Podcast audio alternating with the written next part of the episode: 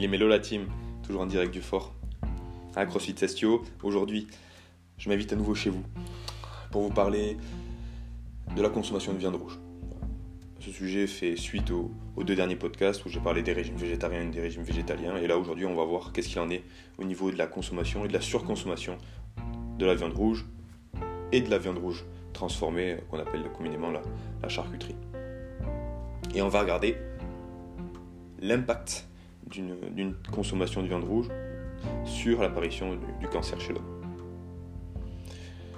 Pour euh, alimenter euh, le podcast, je vais, m'appuyer sur euh, un document de l'OMS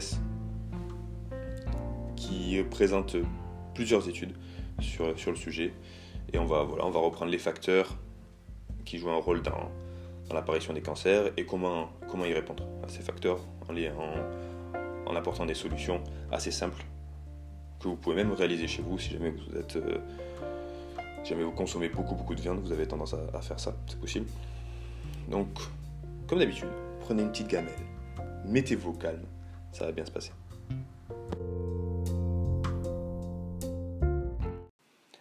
Pour commencer, je vais présenter les trois facteurs qui vont jouer un rôle dans l'apparition des cancers suite à une consommation de viande ou une surconsommation de viande chez l'homme.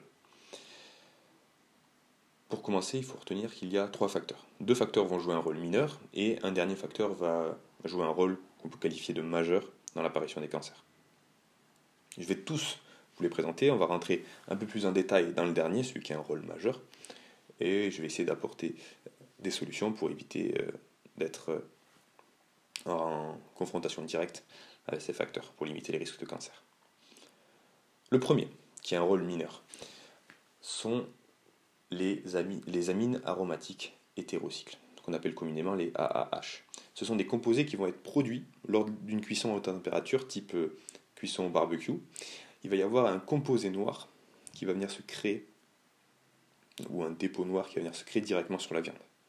ce qu'il faut savoir, c'est que ce dépôt noir, qui a une, couleur, noire, ça réfère souvent au cramé, va, enfin, a un potentiel cancérigène. Donc, déjà, première, euh, première solution pour éviter d'être directement en contact avec des amines aromatiques hétérocycles, c'est de limiter la, la c'est même si c'est pas facile à faire, hein, je le conçois, surtout avec l'été qui approche, c'est de limiter la consommation de viande cuite au barbecue et limiter surtout l'apparition de dépôts noirs sur la viande. Le deuxième facteur euh, sont les sels N-nitrosés. Ce sont des additifs qui vont être ajoutés, donc là c'est spécifique à la charcuterie, qui vont être ajoutés dans la charcuterie, qui vont permettre plusieurs choses, comme favoriser la conservation de la viande, et surtout, euh, c'est un additif qui va permettre de fixer la couleur. Ce qu'il faut savoir, c'est que la charcuterie, si n'y avait pas de ce qu'on appelle de salpêtre de nitrate, de potasse, donc c'est euh, ça fait partie de la, ça fait partie des, des sels nitrosés. La, charcuterie serait de couleur grise en fait. Dans beaucoup de pays, en fait, c'est interdit de, mettre, rajouter cet additif dans, dans, la charcuterie et du coup, elle apparaît une couleur grisâtre qui est pas très très attirante et qui donne pas trop envie de le manger. En France, c'est autorisé, donc euh, on pense qu'on a une charcuterie bien rose, c'est pour euh, avoir une, donner un meilleur aspect à la viande en plus des qualités, euh, euh, des qualités de conservation que j'ai énumérées plus tôt. Et du coup, ces sels N-nitrosés ont un potentiel cancérigène. Le seul conseil qu'on peut vous donner là-dessus, c'est éviter de se retrouver en contact avec, donc limiter la consommation de viande rouge transformée, donc limiter la consommation de charcuterie. Donc pareil, ce n'est pas quelque chose qui fait plaisir non plus, mais c'est pour éviter d'être en contact direct avec les sels nitrosés. Le dernier facteur qui joue un rôle majeur dans l'apparition des cancers, suite à une consommation de viande et le fer héminique. Dans un morceau de viande, vous allez avoir plusieurs euh, nutriments dedans. On va retrouver des macronutriments et des micronutriments. Macronutriments, on va retrouver des protéines, on va retrouver des lipides. Et dans les micronutriments, on va retrouver des vitamines et surtout du fer. Il y en a d'autres, bien sûr, il y a d'autres micronutriments, mais là, on va vraiment s'attarder sur le fer. On appelle ça le fer héminique parce qu'il a pour origine les produits animaux. À l'opposé, nous avons le fer inorganique qui a pour origine les produits végétaux. Ce qu'il faut savoir, quand je mange un morceau de viande, il va arriver dans le système digestif pour euh, permettre l'absorption de tous ces composés, donc de tous ces, ces nutriments, donc tous les macros et micronutriments, et euh, permettre à ces composés d'être utilisés par l'organisme, utilisés par les cellules. Cependant, le fer héminique, une fois qu'il va arriver en contact avec les cellules du côlon, donc euh, toute la muqueuse colique, il va y avoir une formation d'un composé qui s'appelle l'alcénal. L'alcénal va poser un problème parce qu'il va, une fois apparu, réaliser une sélection des cellules de la muqueuse colique. Il y a des cellules qui vont rester, en gros, et il y a des cellules qui vont rentrer dans un mécanisme d'apoptose, donc qui vont. L'apoptose, c'est la destruction cellulaire. C'est l'autodestruction cellulaire. Donc il y a des cellules qui vont rester, et il y a des cellules qui vont s'autodétruire. Il va y avoir un remaniement, du coup, des, des cellules de la muqueuse colique. Et cette modification, ce remaniement, entraîne la, ce qu'on appelle la carcinogénèse, donc euh, l'apparition d'un cancer suite à une modification des cellules. Donc le fer héminique a un rôle direct sur l'apparition des cancers du côlon, du coup, suite à, son absorption.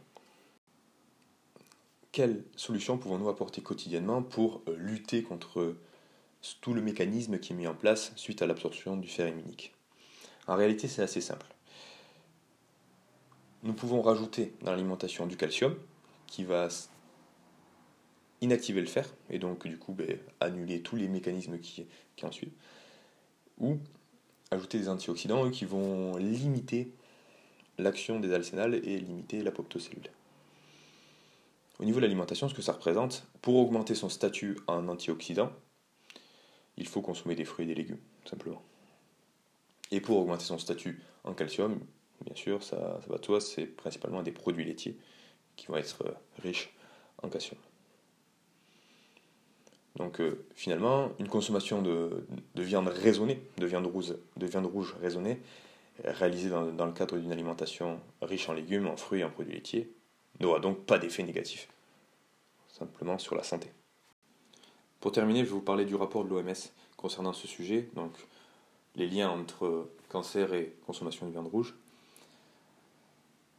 Donc il a été mis en évidence un risque d'augmentation pour une population développée un cancer suite à une consommation de viande. Cette augmentation est faible, mais scientifiquement établie. Donc là, ce qui est intéressant, c'est les chiffres, forcément, ça parle un peu plus. Pour bien comprendre la situation, l'augmentation du risque d'attraper un, cancer colorectal en consommant de la viande rouge passe de 3,5 à 4%. Donc on a 3,5% de chance de développer un cancer colorectal. Et si on consomme de la viande rouge, ça passe à 4%. Donc en fait, est insignifiant. On a en environ 0,5% de chance en plus de développer un cancer. À titre comparatif, le tabac, on sait que c'est dangereux, forcément. On sait maintenant que fumer 10 cigarettes par jour augmenterait de 250% le risque de développer un cancer des poumons. C'est un réel danger, 250%.